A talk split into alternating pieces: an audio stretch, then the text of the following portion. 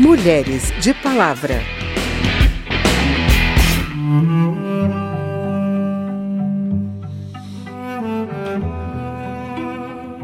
Deputadas, acadêmicas e advogadas criticaram na Câmara dos Deputados o que consideram uma omissão do Estado em relação ao aborto previsto em lei.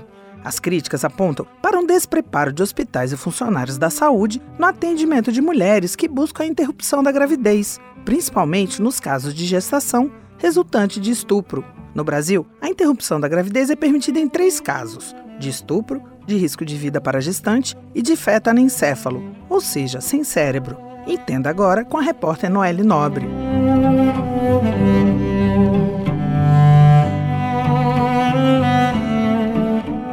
Segundo as participantes de audiência pública promovida pelas comissões de Seguridade Social e de Defesa dos Direitos da Mulher, falta informar os cidadãos sobre esse direito e capacitar o serviço de saúde a acolher a mulher.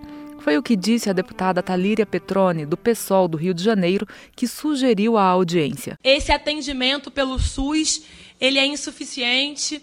Muitos médicos alegam objeção de consciência. Mulheres, quando vão é, ao hospital após uma violência sexual, muitas vezes são revitimizadas novamente criminalizadas. Na avaliação de Júlia Rocha, da Organização de Direitos Humanos, artigo 19, o Estado viola o direito das mulheres ao aborto legal quando não oferta informações sobre onde conseguir o serviço e também não capacita os servidores da saúde. Uma pesquisa realizada pela organização com 176 hospitais públicos de todo o país aponta que apenas 76 hospitais afirmaram realizar a interrupção da gestação nos casos permitidos. Existem dois níveis de desinformação. A nível do cidadão, então, os cidadãos e as cidadãs não estão informadas sobre os próprios direitos, né? E isso impede que as mulheres consigam, de fato, acessar esse serviço objetivamente. E também existe um nível de desinformação na prestação desse serviço. Referindo-se aos casos de estupro, Luciana Boatê, da Universidade Federal do Rio de Janeiro, disse haver, por parte dos atendentes nos hospitais, uma presunção de que a mulher esteja mentindo para conseguir abortar. Nós não podemos transformar os agentes de saúde em agentes policiais, a lógica do sistema de justiça é uma outra lógica. Então, essa mulher tem direito a ter a sua palavra reconhecida como verdadeira, né? E ela vai assinar um termo reconhecendo isso. Nós temos que simplificar esse procedimento para humanizá-lo também e poder garantir essas mulheres é, um acolhimento no serviço de saúde. O debate não contou com a participação de representantes do governo federal. Talíria Petrone informou, no entanto, que deverá encaminhar aos Ministérios da Saúde e da Mulher pedido de informações acerca do atendimento nos casos de aborto feitos dentro da lei, do orçamento e da capacitação de profissionais. Da Rádio Câmara de Brasília, Noelle Nobre. Lugar de Mulher.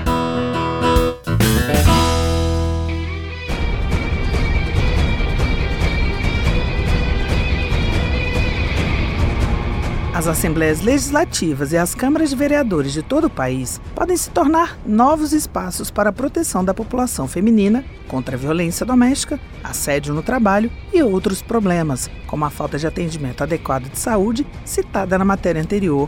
Isso porque muitos parlamentos locais estão criando procuradorias da mulher. A Câmara Federal já tem uma procuradoria há 10 anos. Agora, a ideia começa a se espalhar. Confira agora com o repórter Cláudio Ferreira.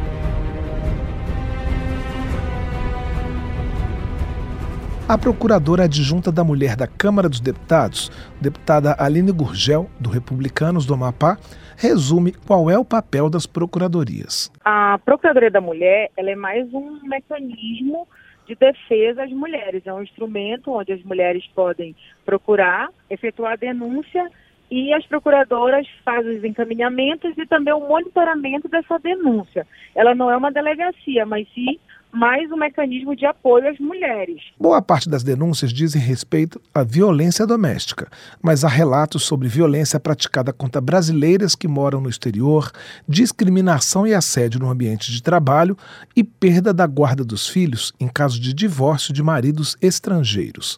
Estados como Amapá, Alagoas e Maranhão já têm procuradorias da mulher nas assembleias legislativas. No Maranhão, o órgão foi criado em 2017 a atual procuradora é a deputada doutora Helena Duailib, do Solidariedade. Ela diz que, além da Procuradoria Estadual, a Câmara Municipal de São Luís e de mais sete municípios do interior já têm órgãos semelhantes. No Maranhão também existem uma Secretaria da Mulher e a Casa da Mulher Brasileira, o que facilita o encaminhamento das denúncias. As atividades da Procuradoria Estadual vão desde palestras até uma roda de conversa na Praça Deodoro, que fica no centro histórico de São Luís. Além de acolher denúncias, a Procuradoria da Mulher do Maranhão também quer estimular a maior participação da mulher na política. A deputada doutora Helena Duailib diz que dos 42 parlamentares da Assembleia Legislativa, só oito são mulheres nós estamos trabalhando as mulheres justamente para que elas percam esse medo e entrem na política. A mulher sempre ela fica muito mais receosa de entrar na política, ela quer ser mais coadjuvante do, do homem. A Procuradoria da Mulher da Câmara oferece apoio a assembleias legislativas para que criem procuradorias locais. O primeiro passo é identificar em cada legislativo estadual deputadas que tenham interesse nas causas femininas. Depois, uma espécie de procuradoria itinerante vai até o Estado, promove diversas atividades e capacita parlamentares e assessoras. A Assembleia Legislativa, por sua vez, tem que aprovar um projeto de lei para criar oficialmente a Procuradoria da Mulher, além de eleger uma procuradora e três procuradoras adjuntas. A Procuradoria Federal também fornece dados e estatísticas sobre os problemas que afetam a população feminina. E as assembleias ainda contam com a ajuda do Senado, onde funciona o Observatório da Mulher contra a Violência. Da Rádio Câmara de Brasília, Cláudio Ferreira. Namoro legal. Seu namorado é do tipo chiclete que aparece sem ser convidado? Pede sua senha ou monitora seus e-mails, ligações e mensagens? Faz você se sentir sufocada ou vigiada? Critica você o tempo todo, mas faz questão de elogiar outras pessoas bem na sua frente? Tem ciúmes dos seus amigos, das suas atividades e até da sua família? Se cuide, garota. Coloque limites bem definidos. Aprenda a identificar. Tudo tem limite uma campanha da Câmara dos Deputados e do Ministério Público de São Paulo. Inspirações.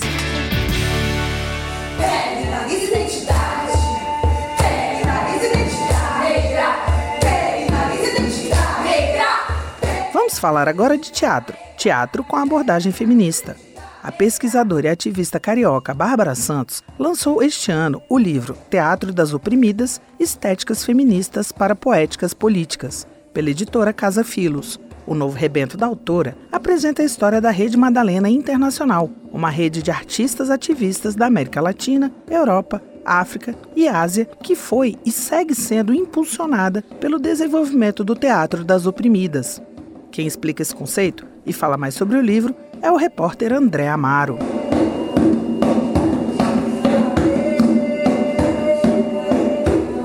O Teatro das Oprimidas toma emprestados os princípios de um método empregado por Augusto Boal e o seu Teatro do Oprimido que começou a ser desenvolvido lá na década de 70. Se trata de um método teatral que reúne exercícios, jogos e técnicas teatrais com o objetivo de democratizar os meios de produção teatral e permitir o acesso das camadas sociais menos favorecidas e a transformação da realidade através do diálogo. Bárbara Santos, que foi colaboradora por mais de 20 anos de Augusto Boal, faz agora um passeio pelo trabalho de muitas mulheres praticantes e integrantes desse movimento internacional a partir de uma perspectiva feminista, ou seja, de seus lugares de existência e de resistência para implementar estratégias antipatriarcais na praxis do método. Por telefone, eu conversei com Bárbara Santos, que explica um pouco as motivações do seu projeto e o que são essas estéticas feministas para poéticas políticas, nesse contexto do teatro do oprimido. Então, nós somos todas praticantes de teatro oprimido, mas também como praticantes desse método, né, que traz, que quer questionar a realidade, ou ter uma visão crítica sobre a realidade, mas uma visão crítica ativa, né? Uhum. Nós, como mulheres, temos uma especificidade nessa, nessa questão, porque a mulher, ela está sob muitos aspectos, né? Ela é muito oprimida na, na, por ser mulher, então pela questão de gênero, né? Eu pessoalmente que sou mulher negra, questão de gênero e raça. Uhum. E no modo geral, a sociedade tem uma maneira de ver a violência contra a mulher como se a mulher fosse culpada pela violência que ela vive. A gente está vivendo num mundo em que aumenta o número de violência contra a mulher, quer dizer, aumenta o número de feminicídio. Aqui no Brasil, por exemplo, é escandaloso, Sim. né? Então nós começamos a tratar dessas questões no palco, mas a gente queria tratar dessas questões de uma perspectiva que não fosse de culpabilização da vítima, né? Quer dizer, a vítima não pode ser culpabilizada por aquilo que ela enfrenta, né? Por toda essa violência que vem contra ela. Então nós começamos a desenvolver uma forma de fazer essa representação que também mostrasse para o espectador que o que acontece com as mulheres é fruto de uma socialização, é fruto de uma maneira de educar aos homens e às mulheres, né? Quer dizer, é fruto de uma ideia de que o amor é propriedade. O uhum. amor não é um sentimento que uma pessoa sente pela outra, né? O amor te dá o direito a ter a propriedade. Hoje de manhã eu vi uma notícia aqui no Jornal da Manhã que é um homem que assassinou a mulher, a ex-mulher e o filho dessa mulher, porque ele não se conformava com o término da relação. Isso é muito comum, porque ele achava, na cabeça dele, que ela pertencia a ele. Então não podia ter fim, né? Só podia ter fim quando ele quisesse. O que a gente busca é uma maneira de tentar explicar para as pessoas e mostrar para a sociedade que a gente precisa mudar a maneira de educar as pessoas. A gente precisa mudar a maneira de entender essas relações, entende? Uhum. A gente precisa ver o mundo de uma outra perspectiva, entre pessoas e não como algumas pessoas e outros objetos dessas pessoas, entendeu? Bom, o livro Teatro das Oprimidas, Estéticas Feministas para Poéticas Políticas já está disponível nas grandes livrarias brasileiras. O Teatro das Oprimidas, lembrando aqui, é uma experiência cênica, estética e política que visa a investigação e a superação das opressões enfrentadas pelas pessoas que são socialmente percebidas como mulheres. Vale a leitura.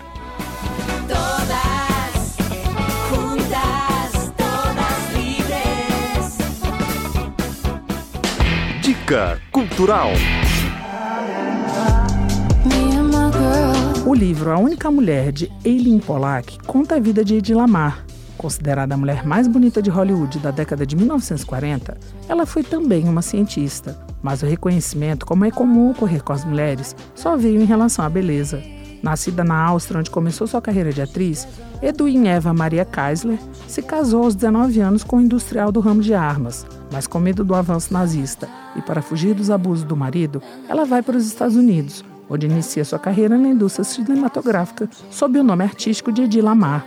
Mas o que o livro nos conta, que pouca gente sabe, é que ela foi responsável, justamente com o músico George Entale, pela criação de um sistema que serviu de base para os telefones celulares. Durante a Segunda Guerra Mundial, criou um sofisticado aparelho de interferência em rádio para despistar radares nazistas que patenteou em 1940, usando seu verdadeiro nome. A invenção foi rejeitada pela Marinha Norte-Americana, que só utilizou o aparelho criado por Edir Lamar em 1962, quando sua patente já tinha expirado.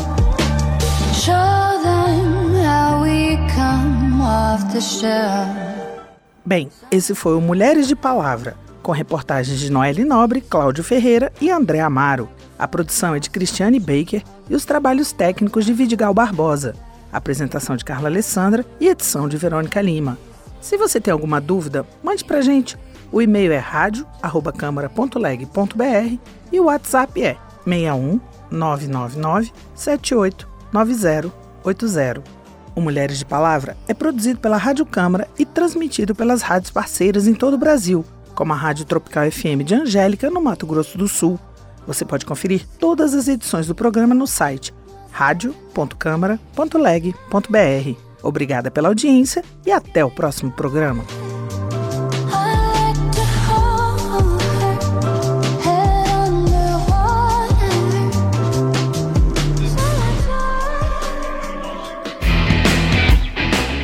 Mulheres de Palavra.